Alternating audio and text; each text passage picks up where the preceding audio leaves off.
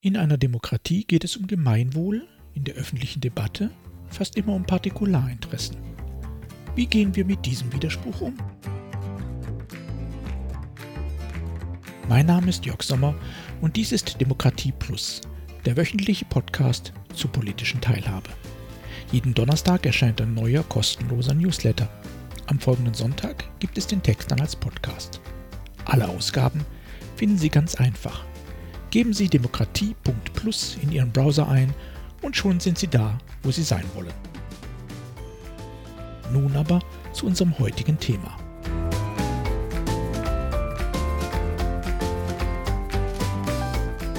Das Wohl der anderen.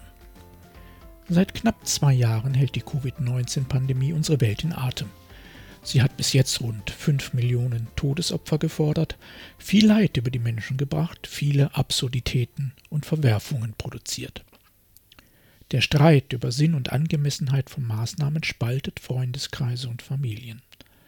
Er produziert eine täglich wachsende Zahl von Falschinformationen und Verschwörungserzählungen, hat zur Gründung neuer Parteien und manch einer Hasskampagne in den, zumeist eher weniger, sozialen Medien geführt. Als dann endlich erste Impfstoffe zur Verfügung standen, verschärfte sich der Umgangston noch einmal. Bis heute haben wir trotz seines Verzichts auf einen Impfzwang den allergrößten Teil der in Frage kommenden Bevölkerung geimpft. Der Streit jedoch ist noch lange nicht beigelegt. Ob Impfung, Maskenpflicht oder Zugangskontrolle, immer wieder gibt es wüste Konflikte und wilde Eskalationen. Es ist zu früh, um eine seriöse Bilanz der gesellschaftlichen Verwerfungen zu ziehen, die uns die Pandemie beschert hat. Klar ist jedoch, unsere Demokratie, ohnehin schon unter Druck, hat weiteren Schaden erlitten. Die Höhe wird noch zu ermitteln sein. Ein spannendes Phänomen aber können wir schon jetzt beobachten, und darüber wollen wir heute sprechen. Es geht um das Wohl der anderen.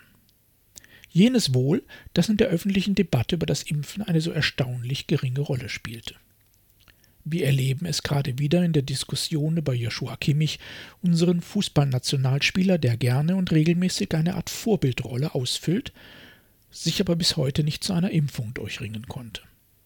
Das führt zu Hass und Häme bei Kritikern. Seine Verteidiger argumentieren damit, dass es eine Privatsache sei und niemanden etwas anginge, und eben das ist falsch. Damit sind wir da, wo es weh tut und wo es falsch läuft. Wenn wir uns impfen lassen, insbesondere dann, wenn wir jung, gesund und ohne Vorerkrankungen sind, schützen wir uns selbst. Vor allem aber schützen wir andere. Menschen, denen wir nie begegnet sind und nie begegnen werden. Weil wir in einer Gesellschaft Verantwortung für andere übernehmen, darum verzichten wir. Darum übernehmen wir Pflichten. Darum gehen wir in Lockdowns, tragen Masken, nehmen weitere Belastungen in Kauf. Viele tun das bereitwillig, manche murrend, einige verweigern sich. Das ist nicht ungewöhnlich. Wirklich problematisch ist, welch eine geringe Rolle dies in den öffentlichen Debatten gespielt hat und aktuell noch spielt. Gerade so, als sei Gemeinwohl ein mögliches Motiv, aber ein eher sekundäres, optionales, weniger Zwingendes. Die Pandemie hat den Fokus auf eine Entwicklung gelenkt, die wir bislang wenig beachtet haben, die aber einen ungeheuren Sprengstoff für unsere Demokratie darstellen könnte. Denn wir beobachten dieselben Anzeichen auch in diversen Beteiligungsprozessen. Ob es um den Bau von Windrädern, Stromleitungen oder Straßen geht, immer öfter argumentieren Gegner nicht einmal ansatzweise mit echtem oder vermeintlichem Gemeinwohl. Es reicht völlig zu sagen, will ich nicht von meiner Haustür, um in einem Beteiligungsprozess eine aktive Mitwirkung einfordern zu können. Tatsächlich werden solche Motive oft genug völlig gleichberechtigt mit gemeinwohlbezogenen Argumenten verhandelt, so als müsse die aus Klimaschutzgründen dringend benötigte Energiewende sich irgendwie mit den gleichwertigen Interessen der Ich will aber nicht Fraktion arrangieren.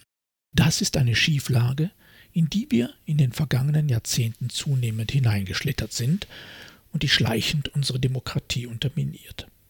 Denn sie delegitimiert deren Grundlage. In einer Demokratie geht es immer auch um das Wohl der anderen. Genau dafür ist sie konstruiert.